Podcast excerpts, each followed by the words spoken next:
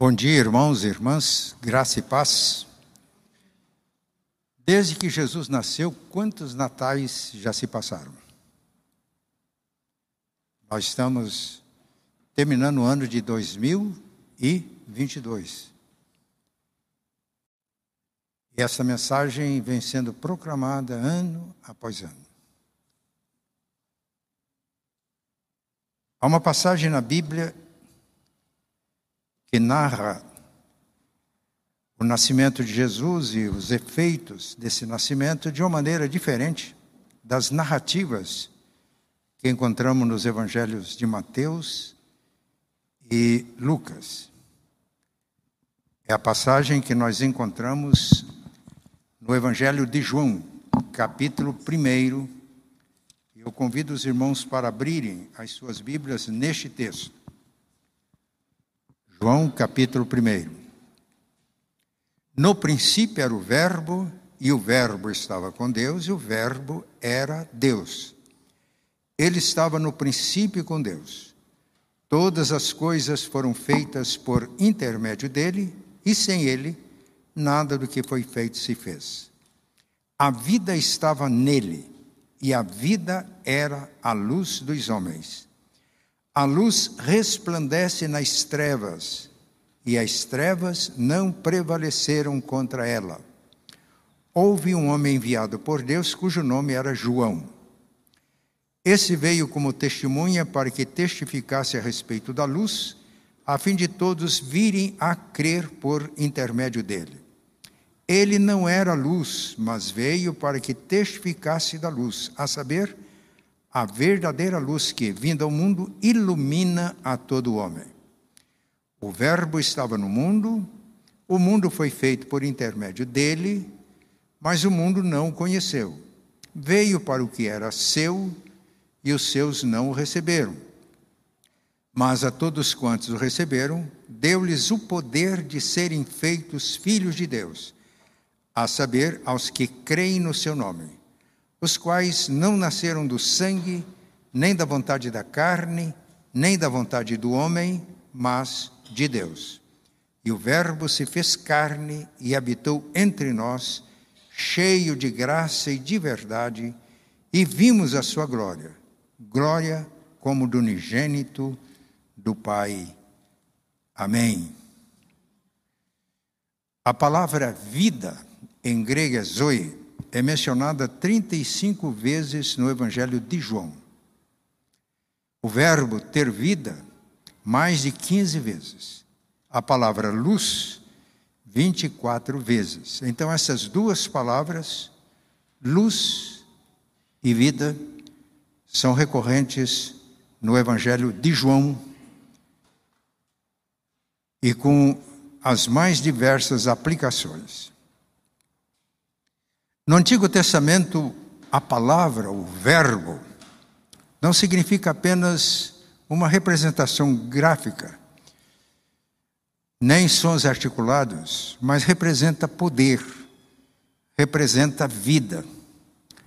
Quando a gente abre o livro de Gênesis, nós lemos: no princípio criou Deus os céus e a terra. A terra, porém, era sem forma e vazia. Havia trevas sobre a face do abismo e o Espírito de Deus pairava sobre as águas. E disse Deus: haja luz, e houve luz. Primeiro dia da criação.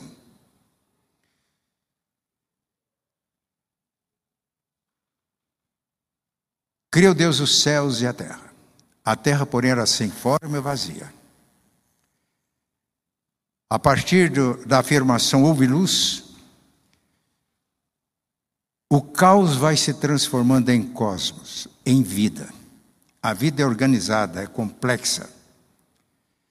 Os, ali nós vemos na criação a trindade. O Pai proclamando a palavra criadora, haja luz. O Filho sendo o agente da criação. No princípio era o Verbo, o Verbo estava com Deus, o Verbo era Deus. Todas as coisas foram feitas por Ele, sem Ele, nada do que se foi feito se fez. A vida estava nele, e a vida era a luz dos homens. O Espírito pairando sobre as águas. Essa ação do Deus Trino vai transformando o caos em vida, origem da vida. Mas esta vida, ou esta palavra que é vida, se manifestou em Cristo. E o Verbo se fez carne e habitou entre nós, e vimos a sua glória.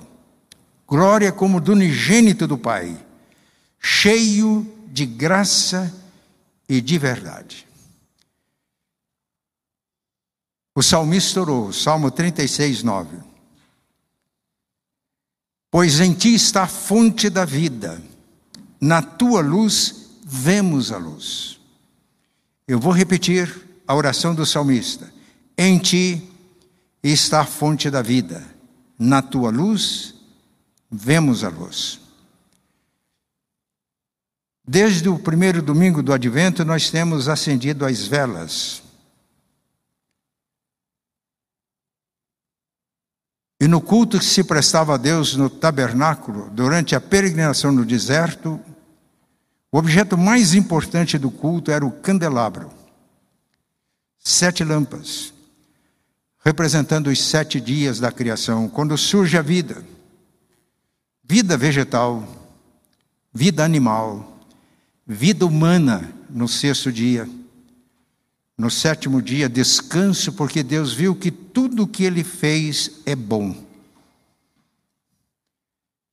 E o descanso não significa que Deus tinha se cansado do seu trabalho, mas indica a satisfação de Deus com tudo aquilo que ele fez.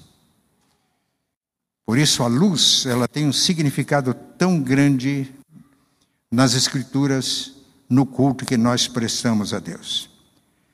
E Cristo é a fonte da luz. Vamos repetir. No princípio era o Verbo, o Verbo estava com Deus e o Verbo era Deus. Todas as coisas foram feitas por Ele, sem Ele nada do que foi feito se fez. A vida estava nele.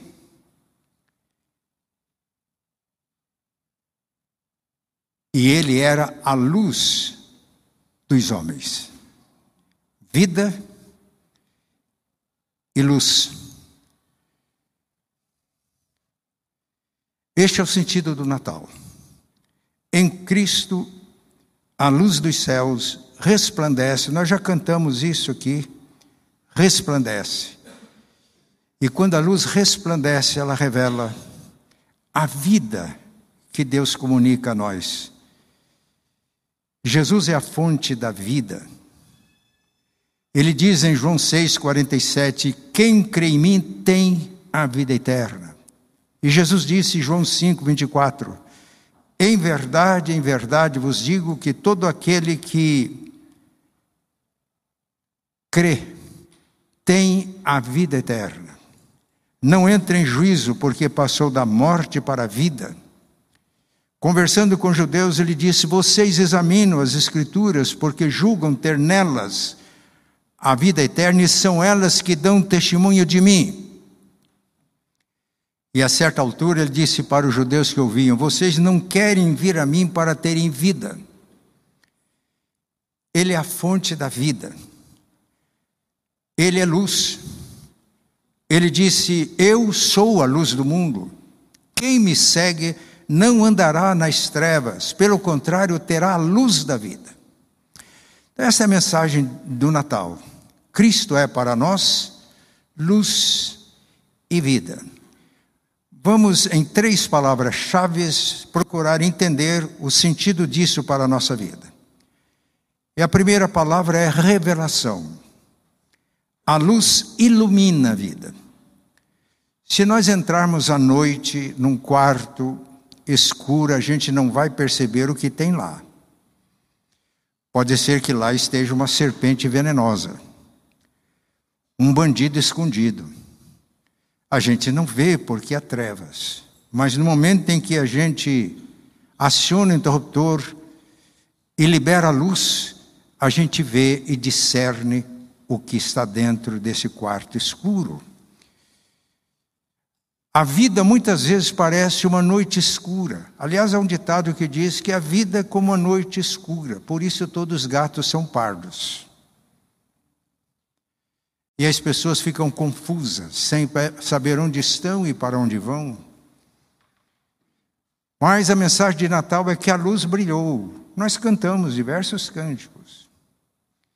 Os raios fulgentes da estrela guiaram os magos até Belém eles discerniram numa criança simples, humilde, deitada numa manjedoura, num coxo onde os animais comiam.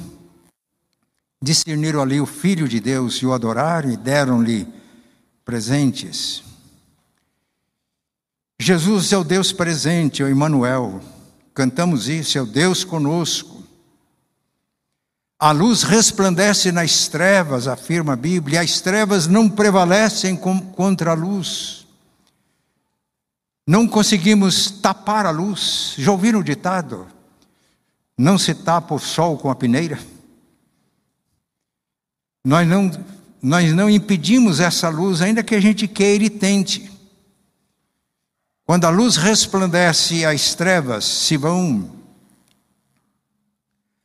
O profeta Isaías profetizou que numa região longínqua da Palestina, da além do Jordão, resplandeceria a luz. E quando Mateus narra que Jesus deixou Nazaré e foi morar em Cafarnaum, e diz: cumpriu-se a profecia de Isaías: aos que estavam nas trevas resplandeceu a luz. Deus conosco.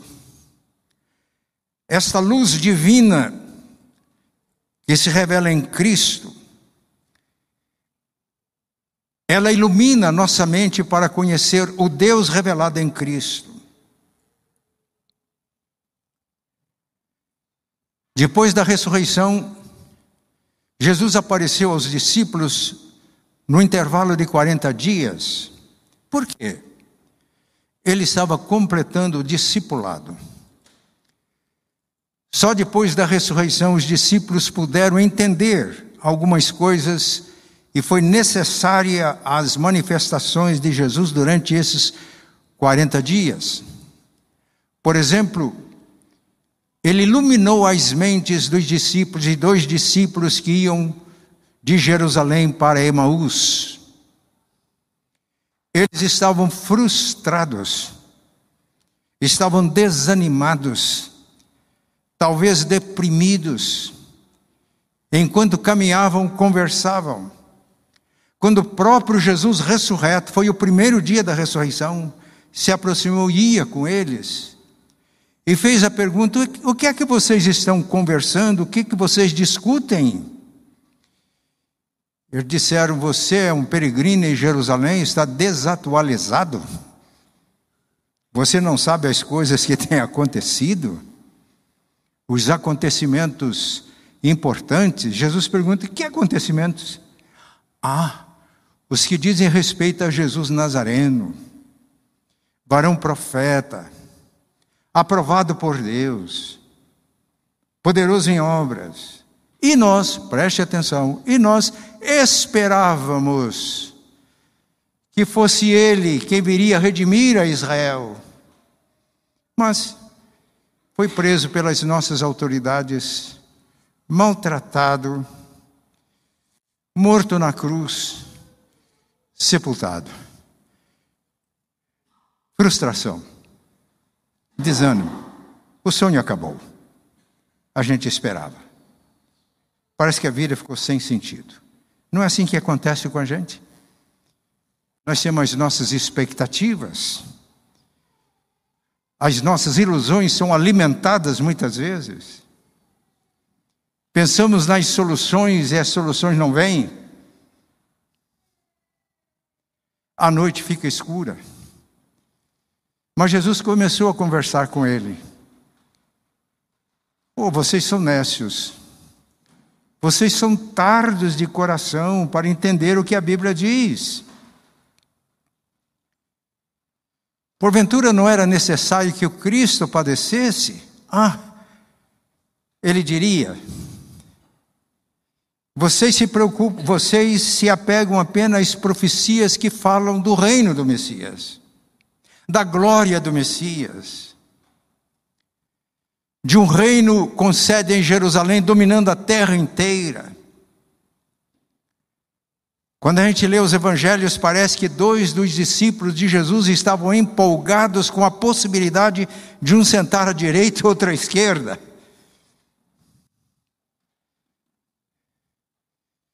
Vocês se empolgam com isso. Mas não convinha que o Cristo padecesse, fosse morto, ressuscitasse e entrasse na glória?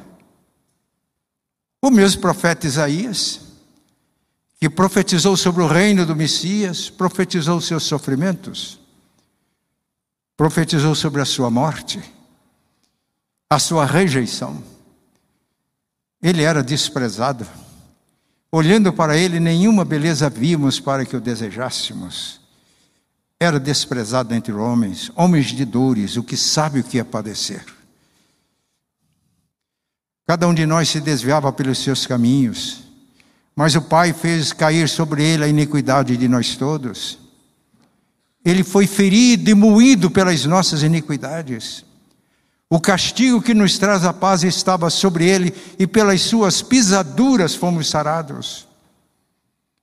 Ao Senhor agradou moê-lo, mas vai chegar o momento que ele vai ver o resultado do seu trabalho e vai ficar alegre e feliz. E começando por Moisés, os cinco primeiros livros da Bíblia, discorrendo pelos profetas, expunha-lhes de uma forma muito resumida, porque foi uma caminhada curta de Jerusalém e Maús, o que constava a respeito dele, Jesus, em todas as Escrituras. E a conversa estava agradável. E Jesus deu a entender que ia prosseguir na caminhada. Eles fazem uma, um pedido: Senhor, fica conosco. O dia já declina, a noite se aproxima. E Jesus, como sempre, aceitou o convite para cear com eles, aonde foi a ceia de Natal. A gente convidou Jesus. E no momento em que foi dar graças, eles o reconheceram. O que aqui se ensina? A encarnação do Verbo Jesus se fez gente como a gente tornou-se um de nós. Ele nasceu numa estrebaria, porque se ele nascesse num palácio, os pastores não teriam acesso. Talvez os sábios do Oriente tivessem. Pessoas humildes, como os pastores de Belém, não teriam acesso. O precursor nasceu numa família de sacerdote do baixo clero. A presença de Jesus era imperceptível aos olhos humanos, mas real. Interessou-se pelos seus questionamentos, pelas suas perguntas, pelas suas inquietações, pelas suas frustrações, pelas expectativas ilusórias que eles tinham criado, pela falta de compreensão das Escrituras. E quando Jesus se revela, desaparece. Eles dizem um para o outro: porventura o nosso coração não ardia. Quando no caminho ele falava conosco e nos expunha as Escrituras. É assim. O nosso encontro com Cristo vivo, o Emanuel, o Deus presente, que caminha conosco, que se interessa com as nossas desilusões, as nossas frustrações, o nosso desânimo, o nosso desamparo, que pergunta, dialoga, interage. É o Cristo que ilumina nossa mente para entendermos os propósitos de Deus para a nossa vida. Ele é a chave hermenêutica para entender não só as Escrituras, mas para entender a história. E quando as nossas mentes são iluminadas pela palavra, a luz brilha as frustrações se vão, o nosso coração fica aquecido, mesmo diante dos maiores desafios e das maiores dificuldades da vida. E quando as nossas mentes são iluminadas pela luz de Cristo, cremos nele, a nossa vida se transforma. Somos salvos. A luz que ilumina nossa mente nos leva ao real conhecimento que nos leva à salvação. Mas Cristo veio não apenas para restaurar a nossa comunhão com o Pai, mas também para nos reconciliar como humanidade. Paulo conheceu a Cristo no caminho de Damasco, e preste atenção, ele estava caminhando com o objetivo de prender os discípulos de Jesus, quando uma luz do céu brilhou ao redor de Saulo, e ele ouviu uma voz: Saulo, Saulo, por que você me persegue? No testemunho que ele dá em Atos 22, ele fez a pergunta: Quem és, Senhor? Eu sou Jesus a quem tu persegues. Jesus revelou a Saulo. A luz brilhou na mente de Saulo.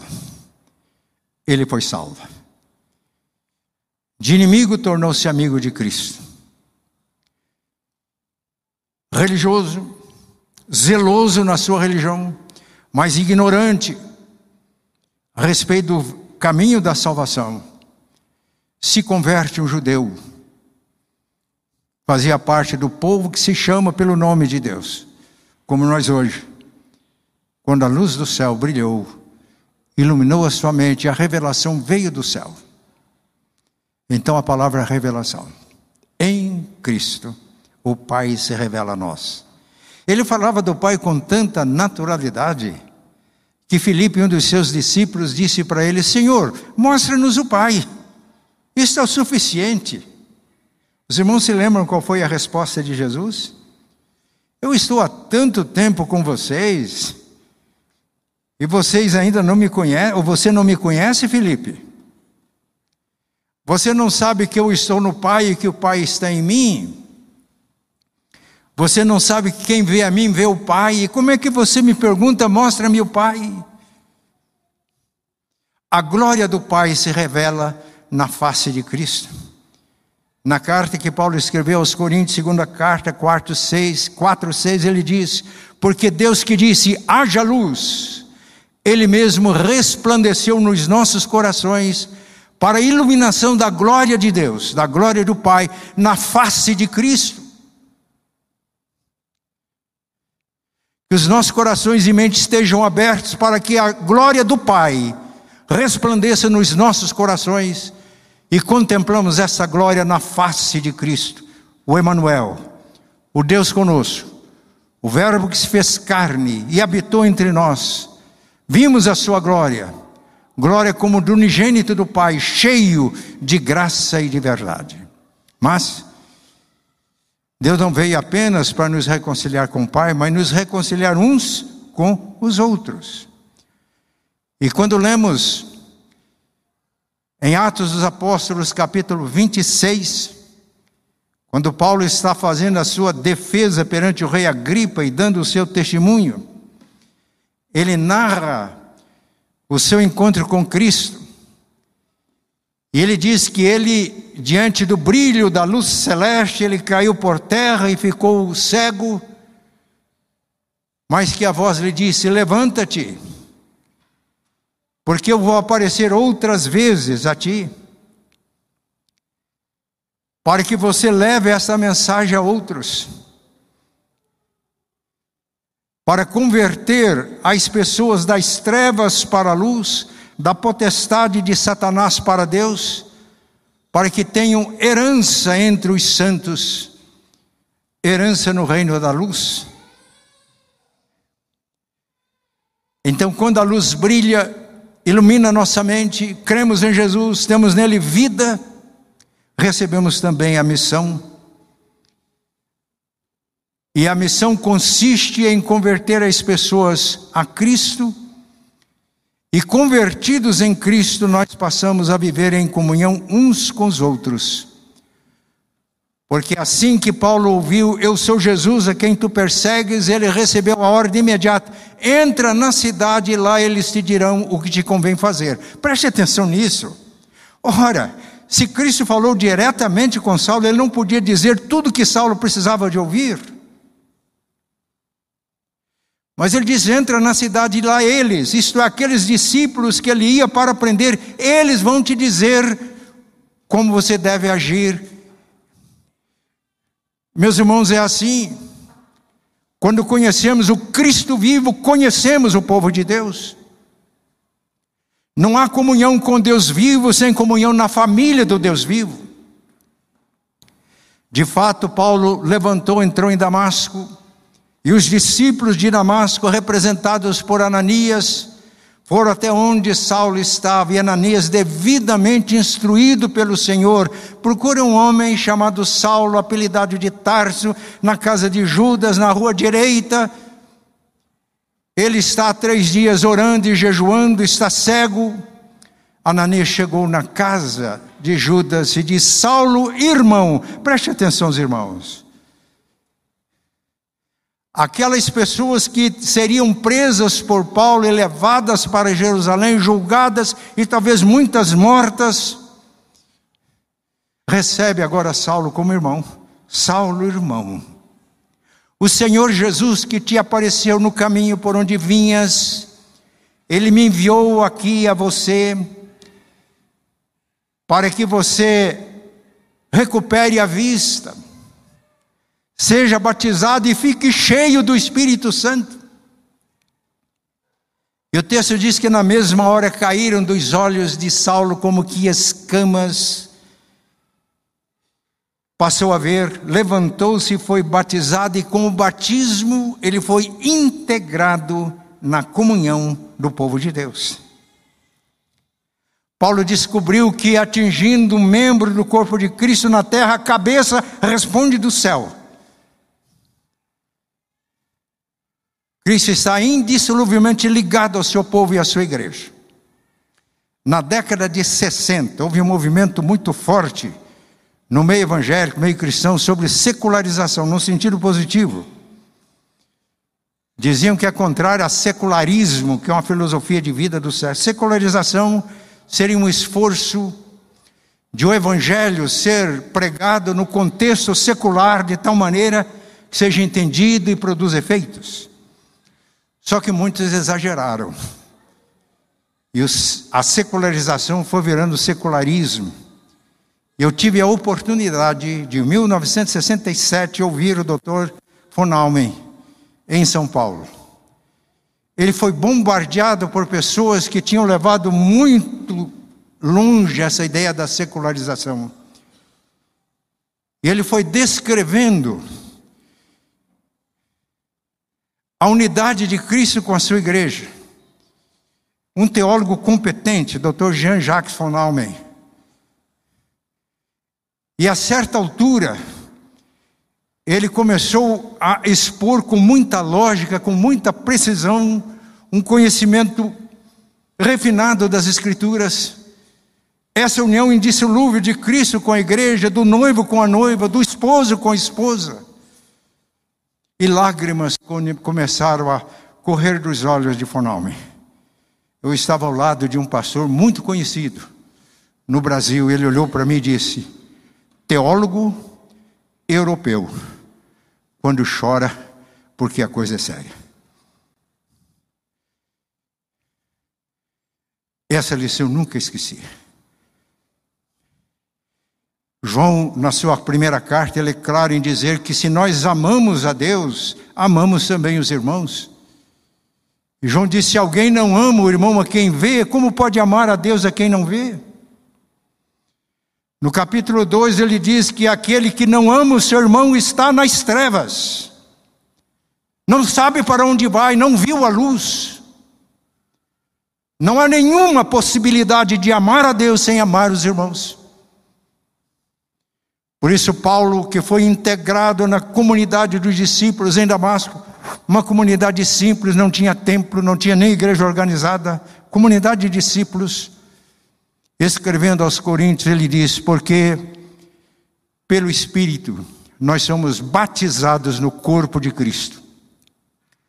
Quer judeus, quer gregos, quer escravos, quer livres, e a todos nós é dado beber do mesmo Espírito.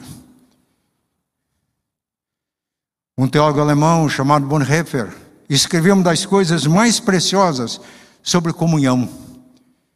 E diz que a comunhão é uma realidade. Comunhão não é um sonho. E dizia: se você acha que não há comunhão, é que você está fora da comunhão. Nós temos o dever e a obrigação de desenvolver, de promover essa comunhão. Esforçai-vos diligentemente por preservar a unidade do Espírito no vínculo da paz. É a exortação de Paulo aos Efésios.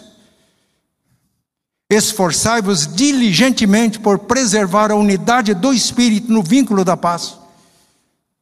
Porque ao sermos perdoados por Jesus, lavados pelo sangue do Cordeiro, nós somos batizados pelo Espírito Santo no corpo de Cristo, e todos bebemos do mesmo Espírito. Essa é a base da nossa unidade. Todos os que creram de verdade receberam o Espírito Santo. Por isso, Paulo é muito incisivo na carta que ele escreve aos Coríntios, onde estava vendo expressões e manifestações de falta de unidade, que se revelava quando se tomava a ceia do Senhor. Ele diz: porque vocês estão ferindo o corpo de Cristo, porque está surgindo grupos entre vocês. Eu sou de Paulo, eu sou de Apolo, eu sou de Pedro, alguém, eu sou de Cristo. E ao ferir e a machucar o corpo de Cristo, vocês estão pecando e Deus está disciplinando vocês. Alguns entre vocês estão doentes, alguns morreram. E o reverendo Alfredo Borges Teixeira, teólogo da nossa igreja, um dos sete fundadores da igreja, ele me ajudou a entender esse texto. Ele fez uma exegese acurada, isto é, um estudo acurado do texto. Ele diz: essa dormir aqui é morte. Ele dizia morte física. Ele diz: alguns irmãos de Corinto morreram fisicamente como disciplina de Deus. E Deus disse: se vocês julgassem a vocês mesmos e resolvessem o problema da unidade, não seriam julgados por Deus. Mas como vocês não se julgam, vocês alimentam divisões. Eu sou de Paulo, eu sou de Apolo, eu sou de Cristo. Então Deus está disciplinando vocês para que vocês não pereçam com o mundo. E Teixeira me Borges Teixeira me ajudou a entender que a disciplina de Deus pode ser a morte física, com o objetivo de nós não sermos, não nos perdermos com o mundo. Comunhão.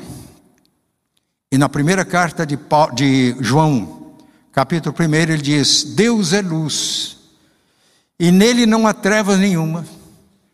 Se dissermos que estamos em comunhão com Deus e vivemos nas trevas, mentimos, e a verdade não está em nós. Mas se estivermos na luz, como Ele está na luz, temos comunhão uns com os outros, e o sangue de Jesus, seu Filho, nos purifica de todo o pecado. Se dissermos que não temos pecado nenhum, mentimos e enganamos a nós mesmos, mas se confessarmos os nossos pecados, Ele é fiel e justo para perdoar os nossos pecados e nos purificar da injustiça. A luz aqui revela a realidade também da igreja, não só da nossa mente para a salvação,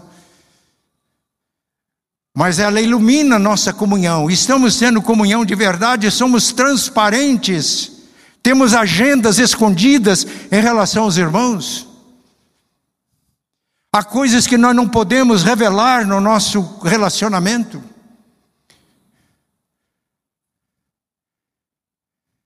Assim como Deus nos perdoou em Cristo, nós também perdoamos, irmãos. E Tiago 5,16 afirma: confessem os pecados uns aos outros e orem uns pelos outros para serem curados. Precisamos de levar a nossa unidade tão a séria que eu seja capaz de, como pastor da igreja, me reunir com um grupo da igreja e confessar o meu pecado. E não ser julgado, e não ser execrado, e não ser condenado, mas ser coberto pelo amor dos meus irmãos em Cristo, que vão orar por mim, eu vou orar pelos irmãos, vamos ter saúde espiritual e condições de viver a vida cristã e de propagar o Evangelho. A luz ilumina. Quando a luz ilumina a nossa comunhão, as máscaras caem, a falsidade desaparece a comunhão torna-se real. Que a luz de Cristo brilhe.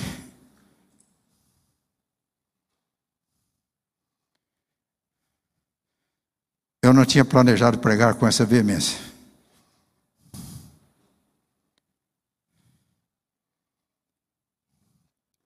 Mas a terceira palavra é missão.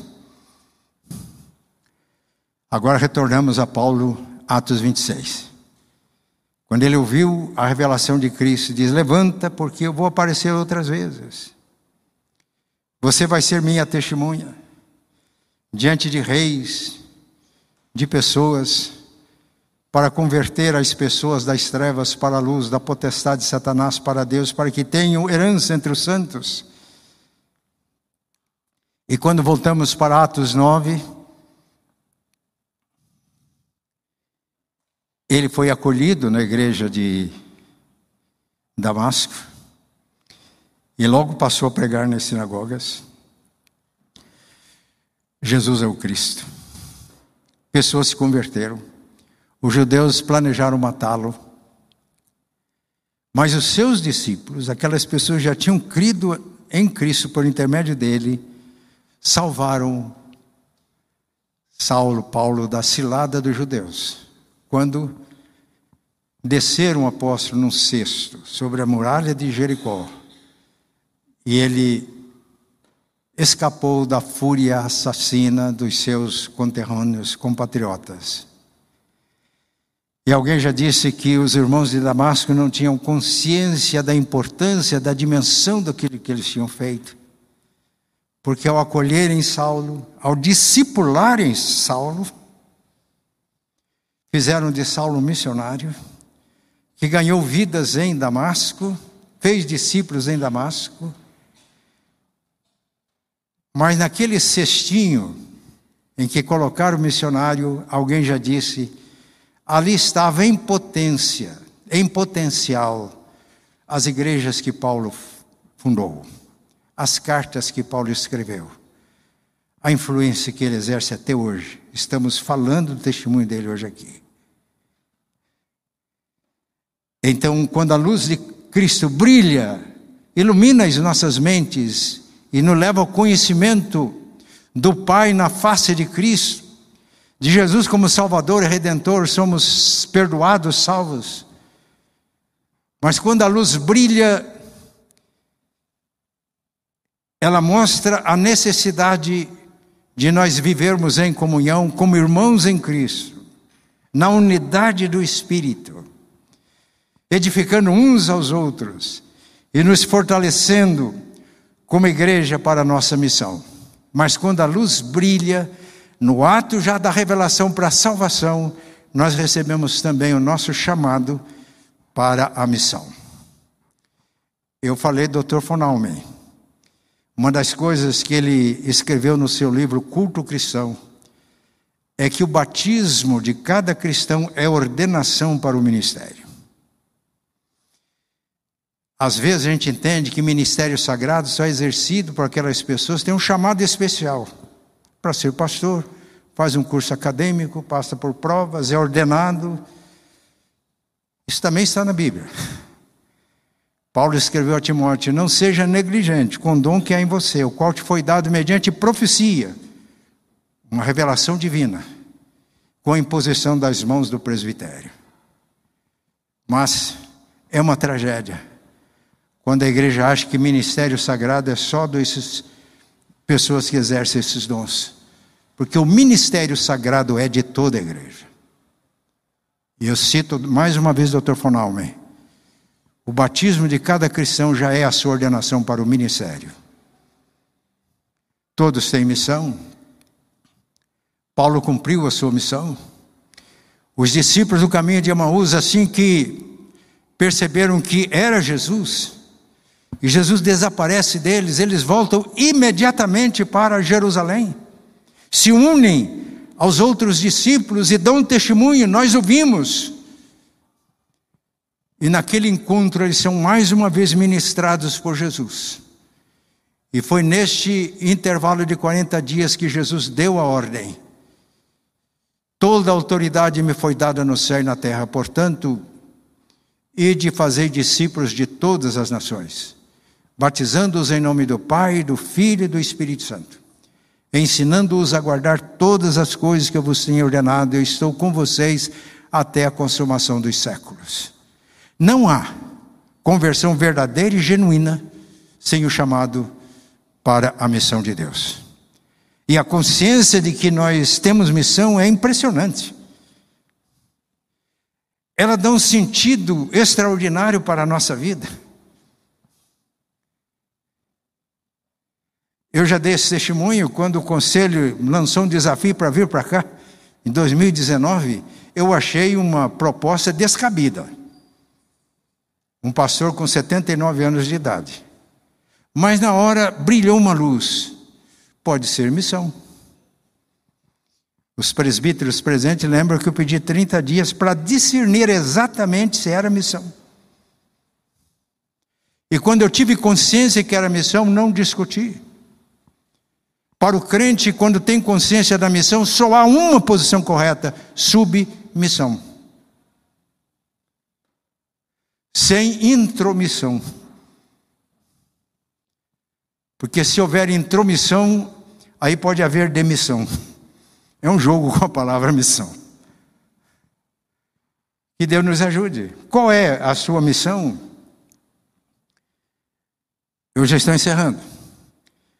Mas um dos livros que mais impactaram a minha vida foi um livro que tem esse título: Movendo Céus e Terra. Biografia de Letourneau. Letourneau se converteu num avivamento na sua igreja. Ele procurou o pastor e perguntou: Pastor, Deus está me chamando para o ministério, para a sua obra. O senhor acha que eu devo me preparar e ser um missionário ser um pastor? O pastor disse: Vamos orar juntos para que Deus ilumine. É assim que deve ser. E oraram juntos. Ele disse para Letornor: Deus precisa de pastores, pastores que formação acadêmica, ordenados, precisa de missionários para ir para o campo, mas Deus precisa de médicos, Deus precisa de engenheiros, Deus precisa de, de, de comerciantes, de comerciários, de professores, de médicos, profissionais liberais. Enquanto o pastor falava isso, ele olhou para o pastor e falei: Já descobri, vou ser um homem de negócios de Deus. Começou muito simples, com uma oficina na, no quintal da casa dele. Quando eu li o livro, ele tinha indústrias em diversos lugares do mundo, mais de 3 mil funcionários. Em algumas das suas indústrias, um capelão para atender os seus funcionários.